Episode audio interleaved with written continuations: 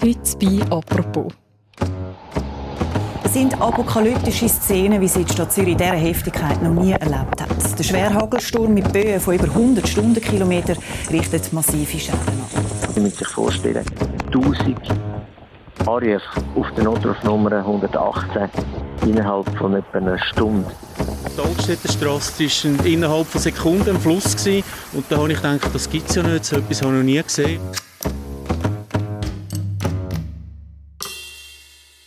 Eine Stadt und eine Redaktion im Ausnahmezustand. In der Nacht auf der Dienstag fegt ein Gewittersturm über Zürich. Am Morgen steht der ÖV still, überall sieht man die Sturmschäden und schweizweit regnet es auch am Mittwoch weiter wie aus Kübeln. Wie erlebt eine Stadt so eine Nacht und so einen Tag? Eindrücke von diesem Tag voller Unwetter, die gibt es heute im Podcast «Apropos» und zwar mit der Eve Manz, sie ist Redaktorin im Zürich-Ressort vom Tagesanzeiger und die Frau, die heute, wir nehmen am Dienstagabend auf, am Online-Desk alles koordiniert hat. Eve, ich finde es sehr schön, bist du nach so einem langen Tag noch bei mir im Studio. Ja, danke Mirja. Das äh, Adrenalin spielt immer noch ein bisschen mit. Eve, vielleicht damit sich all die, die nicht in Zürich übernachtet haben, sich das vorstellen können. Wie hast du den Sturm heute Nacht erlebt? Was war da los? Gewesen? Also ich bin zufällig kurz vor dem Sturm aufgewacht, warum auch immer. Und bin auf den Balkon raus und habe gesehen, Wetter leuchten. Und dann ist es wirklich, ich habe das Gefühl, Sekunden später ist der wirklich heftige Fallwind gekommen wo einem fast wieder vom Balkon reingedrückt hat. Und dann ich mich, bin ich glaub, schnell ins Badzimmer und als ich zurückgekommen bin, hat es geregnet wie aus Kübel. Also es ist wirklich dann so ein Vorhang, wie wenn jemand auf einen Knopf drücken und alle Schleusen öffnen. Und das nennt man einen Downburst, oder? Hast du mir im Vorfeld erzählt? Genau, also unter den Wetterfachleuten. Und sie haben, glaube ich, den ganzen Tag gewährleistet, ob das wirklich ein Downburst war. Und ja, jetzt im Nachhinein kann man sagen, es ist ein heftiges Gewitter eben mit einem starken Fallwind und das nennt man so. Mein Dienstag nach dem Sturm hat mit einem Regenmarsch durch die Stadt angefangen, weil am Morgen ist das Tram nicht mehr gefahren. Es sind auch viele Bäume auf der Straße gelegen. Wie hat dein Dienstagmorgen angefangen? Ähm, mein Dienstagmorgen hat angefangen damit, dass ich mit dem Velo von die auf die Redaktion gefahren bin und irgendwie schon zehn Fotos gemacht habe von überfluteten Unterführungen, umgestürzten Bäumen und äh, umgestürzten Container und bin dann auf die Redaktion gekommen und dann ist es dann wirklich losgegangen. Dann haben wahrscheinlich an dieser Redaktionssitzung alle irgendwie zehn Fotos dabei gehabt von diesen Sturmschäden? Also einer von unseren Nachrichtenchefs ist auch eben in der Nacht aufgewacht und hat dann nicht mehr schlafen und hat Gott sei Dank schon angefangen, einen Artikel anzulegen und Fotos reinzuladen, die reingekommen sind. Darum sind wir schon ein bisschen gewappnet und haben dann all die Sachen und sind tatsächlich viel reingekommen von allen Leuten von überall her, haben wir dann können laufend draufladen. Ja, das ist mal so das Erste gewesen. und nachher haben wir müssen koordinieren, wie es jetzt weitergeht. Und wo sind ihr denn schlussendlich überall an diesem Tag vorbeigegangen? Und wie habt ihr grundsätzlich so die Stimmung in und um Zürich wahrgenommen? Von der Stimmung kann ich wie nicht so viel sagen, weil ich im Büro gesessen bin. Ich habe einfach gemerkt, es ist an ganz vielen Orten am Tun. Viele sind am Aufräumen oder dann auch am Vorkehrungen treffen für die nächsten Tage. Und ja, und dann haben wir uns wie so ein bisschen überlegt, was macht Sinn, also zuerst rückwärts gewandt und aber auch Fürsche und im Moment inne, also rückwärts ist jemand konkret schauen, wo hat es Schäden oder zwei Leute sind schauen. In Albisrieden hat es recht viele Schäden gehabt und dann rund um den Käferberg. Und dann hätten wir eigentlich gerne einen Momentaufnahme gemacht bei Schutz und Rettung, wären gerne mitgegangen. Das ist aber nicht gegangen, weil die so am Anschlag sind. Äh, wir haben dann einfach mit ihnen mehrmals telefoniert und auch ein längeres Interview gemacht, wie es ihnen so geht an dem Tag. Und eine weitere Komponente war noch Campingplatz, weil es gibt recht viel im Kanton Zürich, die am einem Fluss sind oder am See und die Gewässer drohen ja über die Ufer zu treten in den nächsten Tagen. Also wir schauen jetzt hier auf Zürich, auf die Schäden, die hier entstanden sind. Kann man dann aber auch etwas dazu sagen, wie es im Rest der Schweiz aussieht? Also das Gewitter ist ja von Thun her dann so bei der Region Luzern Richtung Zürich gezogen und das sind auch die Orte, wo, also Gewässer vor allem auch, Thunersee, Vierwaldstättersee, wo auch drohen, über die Ufer zu treten oder eigentlich schon ein bisschen höher sind als ähm, jetzt der Zürichsee. Und auch im Kanton Solothurn ist rechte Hochwassergefahr. Die A2 ist gesperrt Richtung Gotthard. Also man kann sagen, Zürich ist jetzt einfach unmittelbar betroffen und heftig, aber das Unwetter hat eigentlich in der ganzen Schweiz gewütet und vor allem das viele Wasser macht Probleme. Du hast es schon erwähnt, es gibt eine Organisation, die wirklich alle Hände voll zu tun hat. Die Nacht, die wir erlebt haben, die ist absolut außergewöhnlich gewesen. Solche Starkregenfälle und Stürme, die gibt es schon nicht jeden Tag und wir haben da eine ganz hektische Nacht hinter uns. Sie müssen sich vorstellen, 1000 Anrufe auf der Notrufnummer 118 innerhalb von etwa einer Stunde. Das ist eine enorme Menge und das können Sie nur bewältigen, wenn Sie Unterstützung bekommen und alle Leute zusammenkommen. Jeder, der ein Telefonhörer kann in die Hand nehmen und kann telefonieren, muss helfen, die Notrufe entgegennehmen und äh, das Einsatzvolumen abarbeiten und schauen, dass wir so schnell wie möglich allen den Leuten, die Hilfe suchen, können Hilfe bieten Das ist der Urs Eberle, er ist Bereichsleiter Kommunikation bei Schutz und Rettung Zürich. Was genau haben Sie am heutigen Tag alles müssen aufräumen Also Ihre grösste Sorge ist am Morgen eigentlich gewesen, dass der Pendlerverkehr von der ÖV wieder hat können fahren. Der Sturm, der Bäume umgerissen hat, hat auch verschiedene Strommasten und Fahrleitungen kaputt gemacht.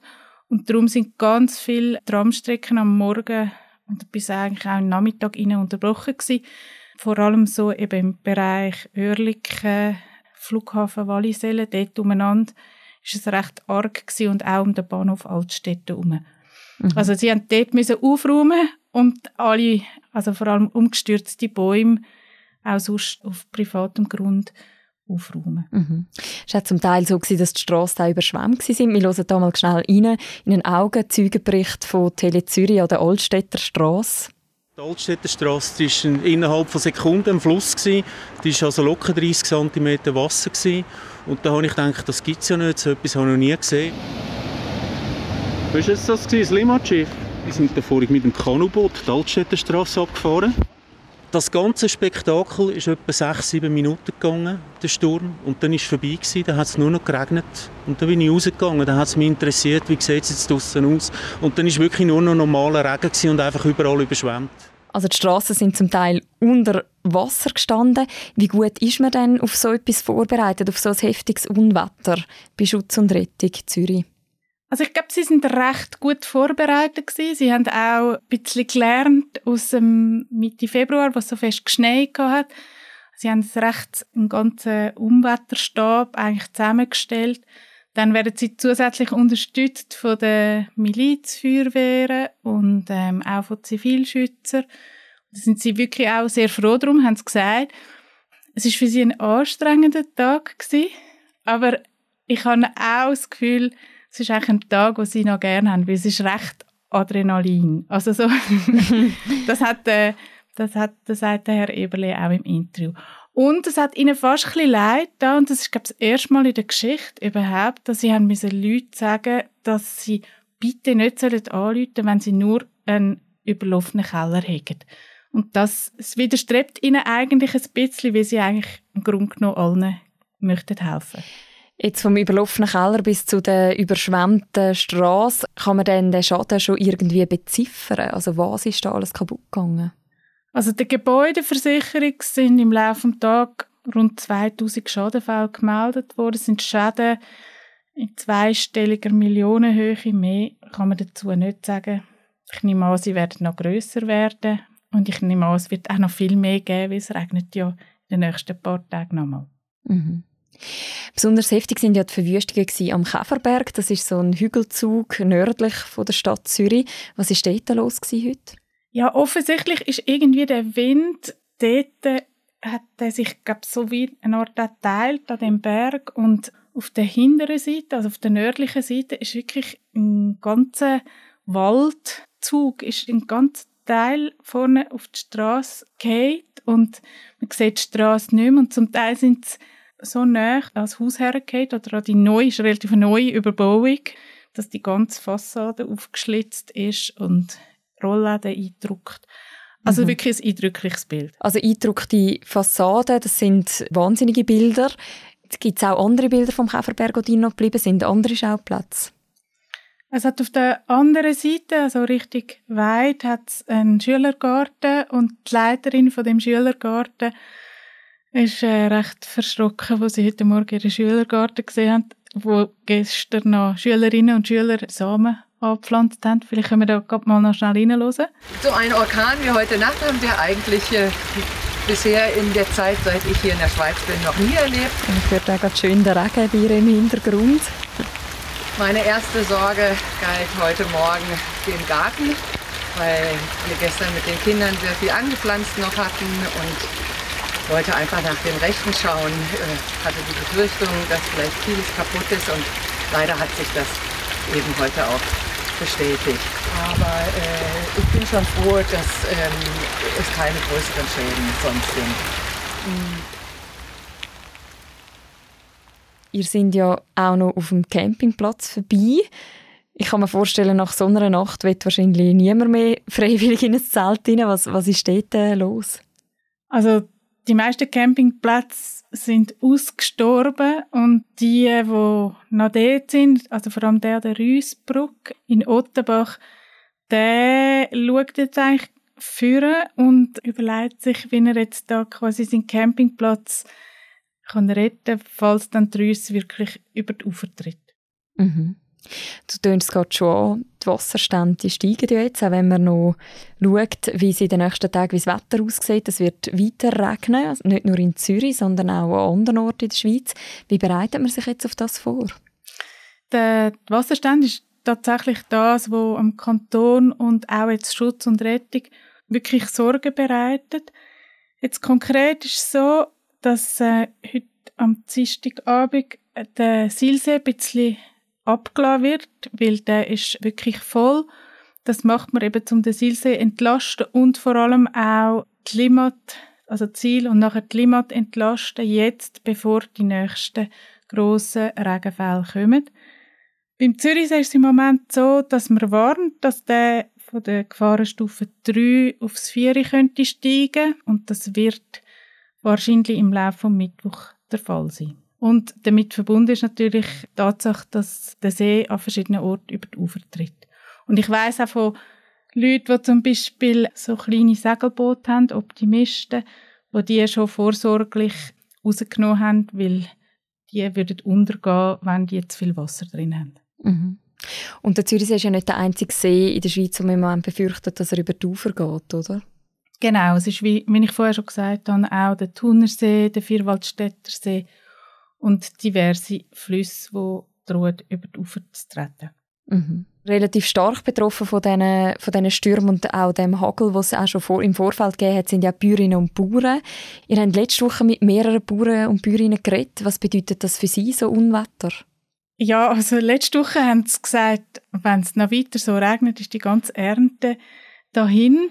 Und jetzt hat es weiter geregnet. Also Bohnen, die man jetzt ernten die kann man nicht ernten, wenn man das mit Maschinen muss machen und die Maschine einfach absaufen, ich kann es nicht anders sagen, im Dreck. Und das Gras kann man nicht schneiden, weil es dauernd nass ist. Also, das heißt, es hat auch Auswirkungen aufs Viehfutter. Ja, ich glaube, es sind katastrophale Zustände. Wir haben auch von einer Bäuerin gehört, die sagt, meine ganze Ernte ist wirklich jetzt dahin. Eve, danke vielmals, dass du uns all die Eindrücke mitgebracht hast im Podcast. Mit welchem Bild gehst du jetzt am heutigen Dienstagabend heim?